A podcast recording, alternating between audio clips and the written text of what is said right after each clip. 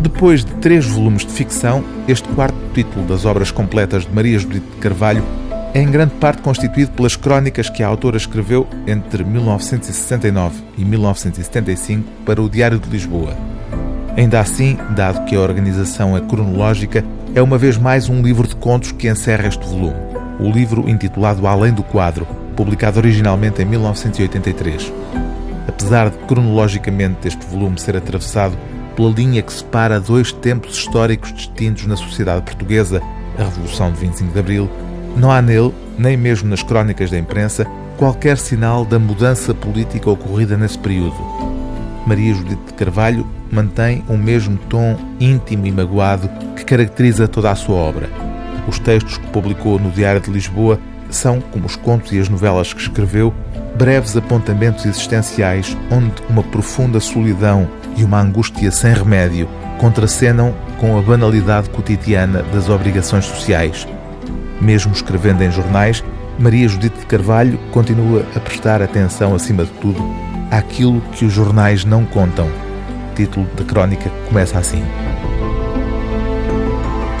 Não.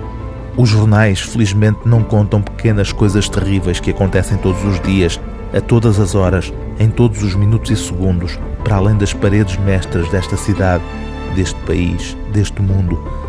Referem-se a um avião que cai, a uma catástrofe natural, a um descarrilamento, porque a morte em grupo, mesmo em grupo por assim dizer anónimo, interessa os leitores, fala-os ter pena multiplicada pelo número de vítimas que se reuniram para morrer no dia marcado pelo destino, que às vezes compraram mesmo bilhete só para isso, para morrer. Os jornais não contam, e ainda bem.